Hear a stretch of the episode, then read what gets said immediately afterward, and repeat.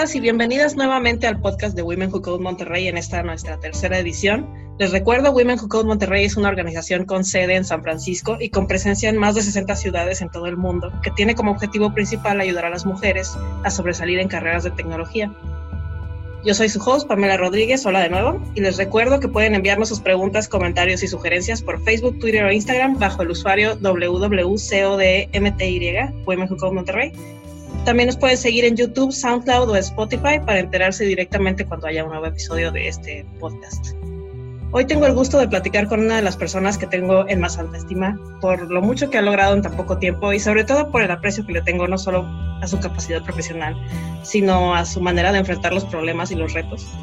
Ella es Laura Tobías, actualmente ocupa el puesto de Project Manager, siguiendo la línea de crecimiento natural desde su anterior puesto de Business Analyst, y ha manejado clientes internacionales y proyectos a gran escala, algunos de los cuales yo he tenido la suerte de ser parte de su equipo. Laura, muchas gracias por estar hoy con nosotras. Hola Pam, muchas gracias por tus halagos y por invitarme al podcast de Women Who Code Monterrey. Es un gusto estar contigo el día de hoy. Igualmente un saludo a quienes nos escuchan. Y pues mi nombre es Laura Tobías, como ya lo dijiste, eh, y me gradué de Ingeniería de Negocios y Tecnologías de la Información y actualmente trabajo como administradora de proyectos en una empresa consultora de tecnologías cuya especialidad es el desarrollo web. Tengo aproximadamente dos años en este rol y pues anteriormente trabajé como Business Analyst por un año donde tuve la suerte de hacer eh, equipo contigo, Pam. Así es, y me dio mucho gusto ser parte de tu camino profesional, la verdad, y es por eso que puedo asegurarles que Laura tiene mucho que compartir con ustedes el día de hoy.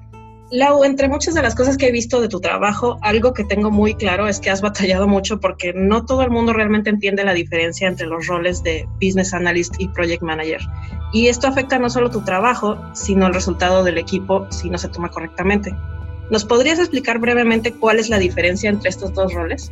Pues primero que nada creo que vale la pena recordar que pues estos dos roles como tú bien dices comparten similitudes en puntos como la planeación y el trato con el cliente. Por lo tanto, pues muchas veces son confundidos. Por lo mismo que existe una correlación muy fuerte entre sus actividades y pues necesitan la, colaboración eh, del otro para su definición o culminación. Y bueno, es también por eso que al existir uno de los dos roles dentro de un proyecto, pues la persona con el rol de VA o de PM pues tiende a tomar las responsabilidades del rol faltante, a veces sin darse cuenta. Como ya lo comentábamos, se complementan. Entonces, pues vamos a platicar de cada uno de ellos para tratar de aclararlo un poquito más. Pues primero que nada, el, rol de Project Manager o administrador del proyecto está encargado de entregar el producto a tiempo y en costo. Para mí es un rol como más planeador, que brinda estructura y monitorea el proyecto y es quien le da, como ya bien les decía, pues le da forma al proyecto, obviamente con la ayuda del equipo, define qué es lo que se va a hacer, cómo se va a hacer y con qué se va a hacer. Inicialmente estructura todo el plan de proyecto y se encarga de, de darle seguimiento o de ajustarlo pues según su desarrollo. Y pues ya durante el desarrollo del proyecto, una de sus principales tareas es facilitar el trabajo del equipo, pues brindándole todas las herramientas necesarias para que puedan hacer sus tareas conforme lo planeado. Entonces, pues esto significa resolver obstáculos que se puedan presentar y pues solucionar problemas, ya sean internos o externos, con el cliente o pues como decíamos, dentro del equipo, ¿no? Por otro lado, el rol de VA es el puente entre los stakeholders, el cliente y el equipo del proyecto y es el que ayuda a descubrir y evolucionar las necesidades del negocio, pues para crear la, propuesta de solución. El resultado de esto es la especificación de los requerimientos. El BA es quien apoya al equipo a entender los requerimientos y pues vigila que se cumplen. Para mí, em, el rol de, de, Business Analyst es un rol muy creativo y muy analítico, ya que requiere un entendimiento profundo del cliente y de los involucrados. Y pues obviamente con todo este conocimiento de la solución y del cliente, eh, genera información valiosa para el Project Manager y para el equipo, pues que los ayudan a tomar decisiones. Y bueno, ya en resumen, el Project Manager es el encargado de entregar la solución a la problemática o se hace el producto y el VA se encarga de, descubrir el problema y de determinar la solución. Sí, entiendo. Y creo que precisamente por esas similitudes que nos estás mencionando que presentan los roles, es muy común que en tu carrera profesional avanzas de uno al otro. Y ya que tú pasaste por este cambio, ¿cuál fue el mayor reto que enfrentaste tú en lo personal durante esta transición de roles? Pues creo que como VA em, estaba acostumbrada a estar muy involucrada en cada detalle de la solución, los requerimientos, así como el proceso de pulir la misma. Es decir, no sé, si se quitaba un punto de un componente, yo sabía cuándo, cómo y por qué el equipo había decidido quitarlo y pues a veces hasta había participado en la decisión. Por el contrario, en el rol de PM, pues mis responsabilidades eran como a un nivel más alto y general. Entonces, en este contexto, yo solo pues necesito saber si ese componente está o no terminado, si cumple con los requerimientos y la calidad establecidos.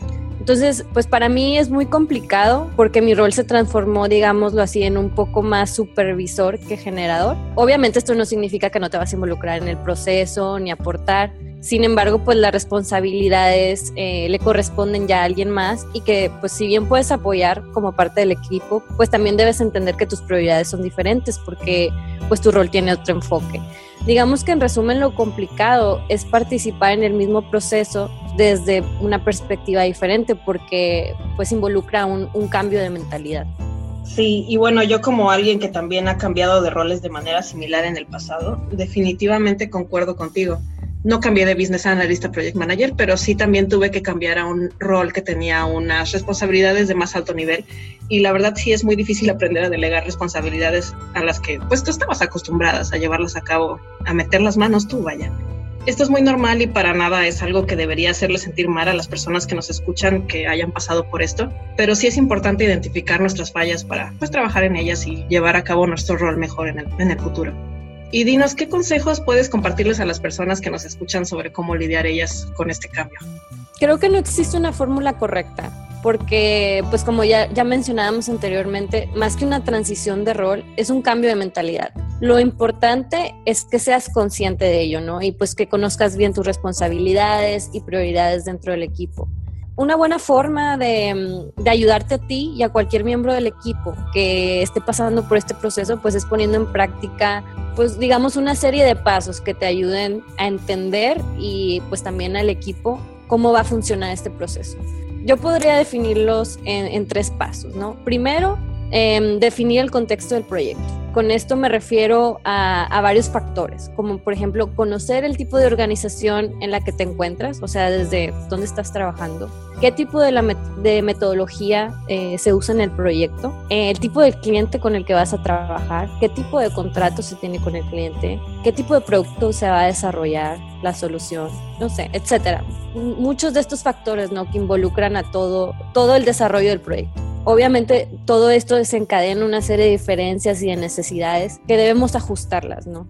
El segundo punto que es importante creo que es conocer los roles preestablecidos. Como ya les comentaba, pues muchas veces la misma organización en la que te encuentras ya tiene su propia estructura, ¿no? De equipo y definición de cada rol. Y pues obviamente, bueno, al menos en este caso de PM y Business Analyst, puede haber muchas similitudes y muchas diferencias. En algunas organizaciones significa una cosa, en algunas organizaciones significa otra. Entonces, pues quizás cuando seas asignado ya tengas esto preestablecido y es importante analizarlo y encontrar las cosas que podrían no de la forma pues que tú estás pensando o de la forma que está establecida. Todo esto por, por el contexto que tiene el proyecto, como ya lo mencionábamos eh, antes. Y el tercer punto pues es ya definir los roles dentro del equipo. Eh, después de realizar los dos pasos anteriores, pues ya tenemos un buen conocimiento de lo que está establecido en la compañía, del tipo de proyecto en el que estamos trabajando, hasta con qué tipo de personas vamos a tratar. Esto nos va a ayudar a visualizar las necesidades que va a tener el proyecto y pues vamos a poder definir más claramente las responsabilidades de cada rol, pues ajustadas al contexto. Em, este ejercicio pues nos va a ayudar a nosotros y al resto del equipo a tener estas conversaciones, ¿no? Y analizar los escenarios que se pudieran presentar, pues para desde el principio aclarar las funciones de cada uno de los miembros.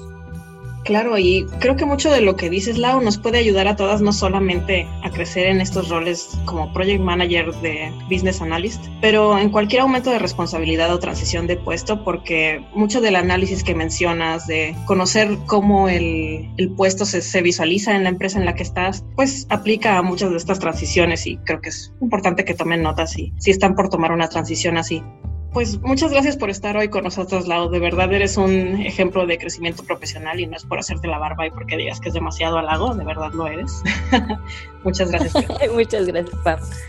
Y bueno, ya para cerrar quiero recordarle a nuestra audiencia que no dejen de compartirnos más preguntas al respecto si las tienen o de contactarnos si quieren unirse al programa. Si les interesó el tema de hoy y quieren oír más sobre ello, no dejen de hacérnoslo saber.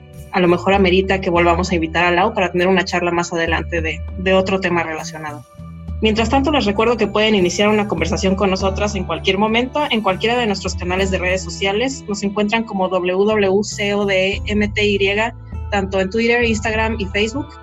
Y nos pueden encontrar como Women Who Code Monterrey en YouTube, Spotify y SoundCloud.